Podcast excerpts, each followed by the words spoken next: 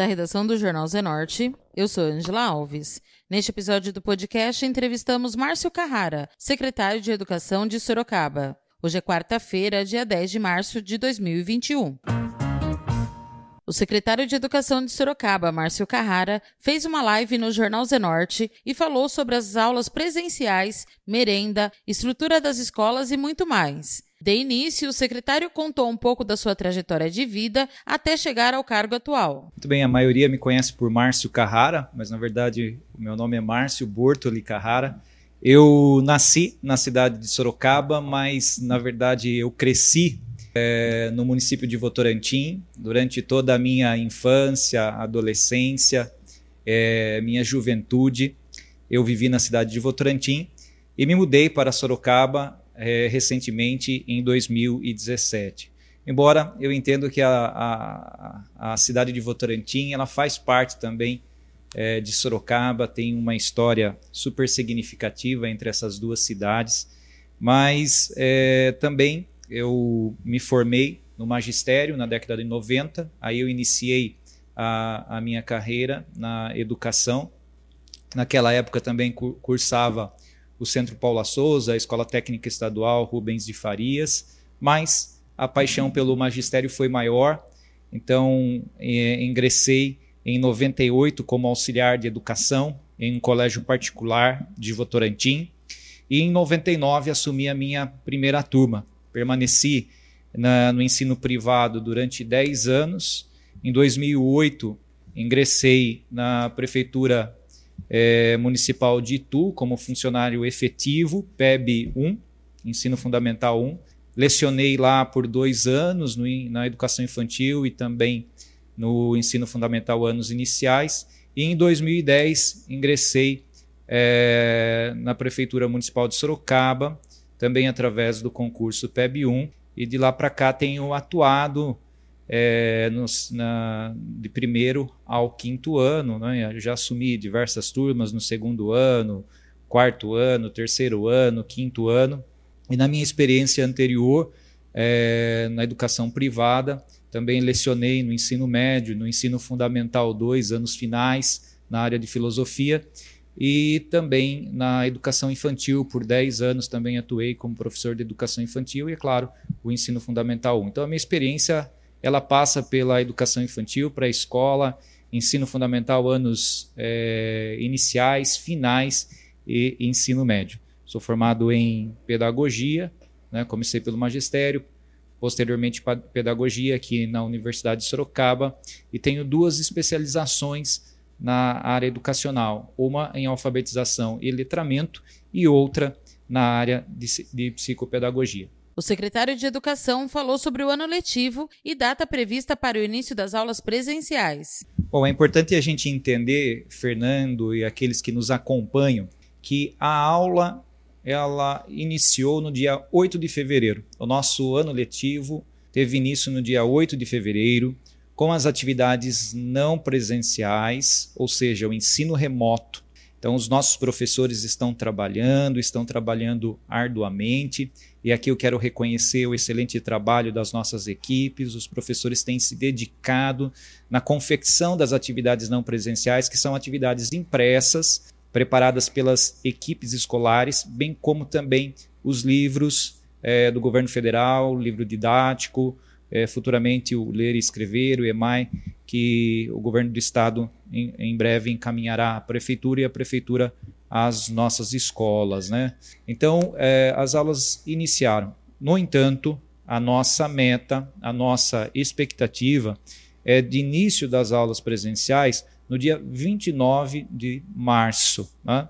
É importante a gente destacar também que essa construção ela foi feita por esta nova equipe, por esse novo governo, que é a minha equipe de trabalho. A partir do dia 4 de janeiro nós demos início. Logo naquele início de janeiro, no dia 11, estabelecemos o comitê intersetorial, que é um comitê composto por profissionais da educação, da saúde, Fernando, sindicato, conselho municipal, URBS, dentre outros segmentos, e esse comitê, junto com a equipe SEDU, estabeleceu as metas e as ações para o volta às aulas, que nós iniciamos no dia 8 de fevereiro de forma remota, através das atividades não presenciais, e já estabelecendo a nossa meta para o presencial a partir do dia 29 de março. Nós estabelecemos ali, junto ao comitê intersetorial, é, duas fases para isso, duas etapas, na verdade. A primeira etapa seria de 35%, ou seja, até 35% de presença nas instituições educacionais de forma gradual. Márcio Carrara falou sobre consultas públicas na educação. Sim, Fernando, nós sabemos que essa questão da presença dos nossos alunos à escola divide opiniões. Isso. Há um grupo de pais que desejam, esperam a volta presencial, há um grupo de pais que é, optam por deixar os seus filhos em casa, no ensino, então, à, à distância, ou seja, remoto. Então, a gente sabe que tem ali as duas vertentes. Uh, as pesquisas estão sendo feitas tá, pela, pela equipe eh, da secretaria e as escolas, justamente para a gente eh, levantar essas informações a respeito do anseio e do desejo da comunidade. Então, a, as escolas elas eh, desfrutarão desses dados justamente para que possam compor o seu plano de volta às aulas. O secretário falou sobre a estrutura das escolas municipais. Sim, é, com relação às escolas, né, é, houve aí a pergunta se eu estou percorrendo as escolas. Isso. Estou percorrendo as escolas, sim. Só hoje estive na CI 81, lá no Parque São Bento. Também estive na Vila Angélica, na EM João Francisco Rosa e demais instituições também que já percorri, como Cesarote, é, o Norma, estive em diversas, na, na CI46, em diversas instituições. Né? É claro que não percorri todas, porque é, hoje a gente dispõe aí de pelo menos 175 unidades, são muitas, né? Então, mas eu estou percorrendo. Ah, e eu visitei algumas que estavam em condições mais difíceis, né? ou seja, as instituições que, está, que sofreram muito com a situação de vandalismo e furto. Tá? É, então a gente precisa pontuar que, que é o seguinte: existem algumas instituições que foram danificadas pelo furto e vandalismo. Existem outras instituições que sim, elas foram danificadas pela ação do tempo. Então, que não são todas as instituições é, educacionais do município de Sorocaba. É, mas nós fizemos já um levantamento das instituições que foram mais danificadas e que precisam de manutenção ou de reforma. Essa situação nós estamos trabalhando para resolver, inclusive as quatro mais danificadas, nós já possuímos uma CPL aberta, que é um serviço de contratação, né, uma licitação, para justamente reparar essas instituições e entregar novamente essas instituições à comunidade escolar. Então, nós estamos trabalhando para que isso ocorra até o dia 29, né? É, para que aí a gente possa sim dar condições aos nossos alunos. Depois nós temos alguns casos que são pontuais com relação à manutenção, que também está dentro do nosso ma mapeamento e que nós pretendemos a médio, é, a curto e médio prazo resolver, né? resolver porque de fato nós estamos ali, enquanto Secretaria da Educação, nesses dois meses, trabalhando um plano de ação para atacar as questões de manutenção e de reforma na rede pública municipal, que não é de hoje esse problema, como você mesmo, Fernando, reconheceu aqui, Sim. já é um problema anterior, que vem se aproximando, que vem acontecendo gradua, gradua, gradativamente, que agravou-se com a pandemia, mas a gente tem conhecimento, reconhece que existe uma fragilidade nesse campo, mas que estamos trabalhando um plano muito bem elaborado, muito bem posto, para que esse problema não seja mais um problema recorrente,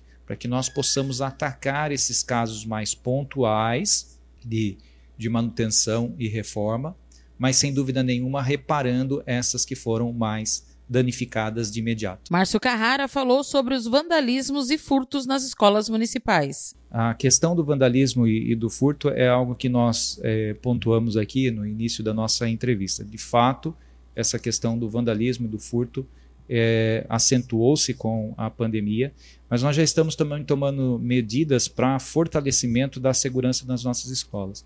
Uma das medidas de imediato foi justamente uma aproximação da Secretaria da Educação com a Secretaria de Segurança, né? visto que a questão da segurança não atinge só os próprios é, da educação, mas sim os Isso. próprios municipais, a cidade como um todo. E ali nós solicitamos um reforço, solicitamos uma atenção. Em paralelo também saímos aí com a possibilidade de uma contratação de vigias. vigias. Né?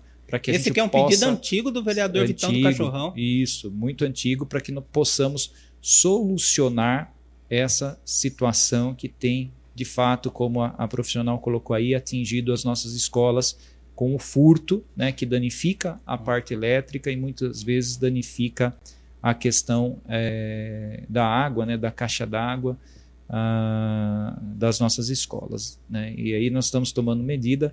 Creio eu que a equipe escolar da 107 já notificou a secretaria, então faz parte dessa força-tarefa para a gente restituir a parte elétrica dessa escola, bem como também a parte hidráulica. O secretário Márcio falou sobre os chamamentos dos aprovados em concurso público. É, com relação aos itens, né, que ela falou aí, os IPIs, é, para a volta às aulas, que a nossa meta é dia 29 de março, né, nós já estamos finalizando a compra dos IPIs obrigatórios, né, que nós vamos entregar, nós vamos entregar a todas as instituições educacionais, para todos os nossos alunos, né, justamente para fortalecer os protocolos sanitários. Com relação ao concurso público, também é público e notório, né, que já ocorreu a a apresentação da lista da classificação final, a homologação do nosso concurso, nosso concurso continua é, é, caminhando, continua andando muito bem e provavelmente em breve nós faremos sim o chamamento é, dos nossos profissionais para que atuem nas nossas escolas. Esse certo. é o nosso, esse, esse é o compromisso é um do... do... nosso prefeito, né? Esse é o meu compromisso também e pretendemos sim chamar, é, chamar aqueles que é, fizeram um concurso público, que foram aprovados no, no concurso público. Isso está em andamento e em breve será uma realidade. Eu gostaria de chamá-los amanhã, porque eu preciso muito, tá? Eu espero, estou ansioso tanto quanto vocês que estão nos acompanhando aqui. É, eu ainda não tenho a, a data né, para anunciar aqui de forma pública a, a, vocês e também ainda não o número né, desse chamamento. É, mas o que eu estou é, afirmando e afirmei recentemente junto aos vereadores lá é que nós vamos chamar e que nós estamos trabalhando para chamar um número significativo de pessoas para recompor as vagas que a prefeitura dispõe é, no quadro do magistério. Então, é, eu creio que em breve isso será uma realidade, sim. Hoje, acabei de sair de uma reunião que trata sobre esse, esse chamamento, da qual nós estávamos estudando o impacto financeiro desse chamamento. Então, logo, logo nós chamaremos sim. Só que ainda não tem uma data né, para afirmar é, quando e quanto. O secretário de Educação falou sobre a merenda escolar e a entrega do hortifruti. Com relação à merenda, de forma presencial, com a nossa meta do dia 29 de março, é claro que o aluno voltando de forma presencial, haverá a, a presença da merenda. Né? Não há como uh, você estabelecer aula presencial, mesmo que no percentual de 35, até 35%, haverá merenda para os nossos alunos. É, nesse, durante esse período que, que ainda a aula não retoma, nós estamos já preparando sim a distribuição dos kits, primeiramente do hortifruti, tá? É, ele será entregue logo logo na primeira semana e espero na primeira ou na segunda semana já de março. Estamos estudando também outra modalidade, estudou a modalidade do cartão, né? É, então a gente também está estudando essa possibilidade é, de dar esse, esse, é, essa possibilidade aos nossos alunos. Então, possa assistir os nossos alunos nesse período ainda que as aulas presenciais não retomam. Tá. O senhor falou do, do, do hortifruti que vai ter novamente agora. Por que escolhe essa modalidade? Não é, não é, é pedir para dar errado, vamos falar a verdade, não é pedir para dar errado, porque o hortifruti já teve reclamação, todo mundo reclamou, muita gente. De cada 10 aqui que, que, que recebeu, vamos dizer que 7 veio, mandou aqui pro jornal e reclamou muito. Postei, fiz muita matéria. Não postei todos, senão ia ficar só o Facebook, só então, pessoal reclamando. O, não é. O que nós não estamos, tem uma modalidade isso. mais então, fácil a, A questão é a seguinte: nós, como eu disse, nós estamos estudando isso para já na segunda semana a gente está contemplando os nossos alunos, estudando qual é a melhor modalidade. Né? Não estamos dizendo que será no mesmo modelo, na mesma modalidade, mas a gente vai tentar atender dentro das possibilidades do nosso contrato né, vigente e também vendo o que mais que nós podemos dar de suporte nesse período que nós estamos sem as aulas é, presenciais. Né? Não Tá. significa que é a mesma modalidade, que é a mesma forma de distribuição. Tá? Tá. Os Mas- kits que virão. Nós já estamos estudando qual é a melhor forma da gente atender os nossos alunos nesse período que não há as aulas presenciais. Tá. Então, nós estamos trabalhando para tentar atender a população da melhor forma possível, né? É, dentro desse exercício que nós assumimos no dia 4 de, de janeiro. Então, nós estamos estudando qual será a melhor modalidade para nós atendermos os alunos. E aí são dois momentos distintos. Né? O primeiro momento é de você ofertar, nesse período das aulas remotas, e no segundo momento, estudando a melhor modalidade de nós atendermos os alunos no presencial, até 35% daquele que está na escola, e aquele que, porventura, não esteja na escola. Então, nós estamos estudando a melhor modalidade dentro no- das nossas possibilidades contratuais. O secretário falou sobre os casos de Covid nos profissionais da educação. Nós não temos assim um, um número excessivo de, de casos. Os casos de Covid que apareceram, eles foram muito pontuais, né? É, quem cuida disso é a vigilância e especificamente em uma escola, né? É, em algumas escolas que os casos apareceram, não foi de transmissão entre é, funcionários, segundo a, a vigilância. Então, nós fizemos um pedido ao prefeito Manga, logo no final de dezembro, depois início de janeiro, que o prefeito eh, tentasse conseguir a, a vacina para os nossos professores. Né? Ele tem trabalhado de forma incansável para atender, a, te- a tentar atender toda a população, mas sem dúvida nenhuma, eh, não se esquecendo dos nossos professores, né, que são essenciais, que são importantes. Então, não depende só do nosso prefeito, se fosse só da vontade do nosso prefeito, É. já seria uma realidade, se fosse só pelo empenho dele, já seria uma realidade, porque a gente sabe que ele corre, ele vai atrás, ele foi em diversos lugares, estado de São Paulo, Brasília, mas ainda, é, creio eu, ainda não é uma, uma realidade. Né? Então a gente está aguardando, porque a questão da vacina ela não cabe à Secretaria da Educação, entende? Sim. Então a gente sinaliza, a gente pede que foi o que foi feito, mas não cabe especificamente a nós. Né? Então nós também estamos aguardando quais serão as, as possibilidades. Né? E a gente percebe que não é uma dificuldade também só de Sorocaba, né? mas é do Brasil todo. Por fim, o secretário de Educação falou sobre as vagas nas creches. Então, a vaga das creches nós iniciamos já desde o mês de janeiro, né, as inscrições. Ela abre sempre nos 12 primeiros dias de cada mês, e isso vai ocorrer né, até o mês de novembro.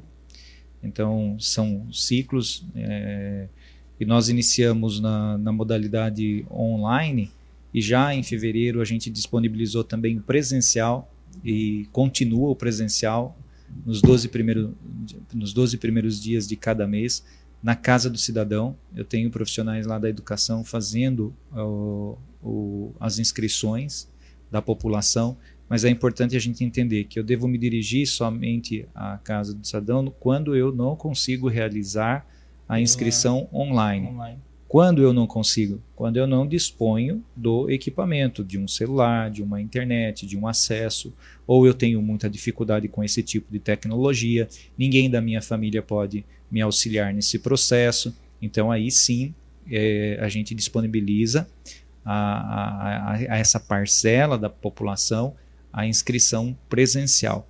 Lembrando também que a Secretaria de Educação sempre está à disposição, o telefone da Secretaria, o WhatsApp também, que já foi divulgado em outras mídias eh, sociais, inclusive em outros jornais de cir grande circulação também, além do próprio site né, da Secretaria de Educação, da Prefeitura Municipal de Sorocaba. Então a gente está aí disponibilizando isso à população. Com relação à, à, à demanda reprimida, né, a gente vai conseguir ter uma leitura, Fernando, maior dessa demanda reprimida a partir do final do mês de março, por aí a gente vai ter uma noção melhor. Porque esse período agora de fevereiro e março ele é essencial nesse, na, na, captação das inscrições, das inscrições, aí nós a gente acomoda todas as crianças nas vagas, depois a gente faz a conciliação com alguns pais, né, de algum remanejamento, de alguma vaga que sobra, o pai tem interesse, que fica no caminho do trabalho, enfim.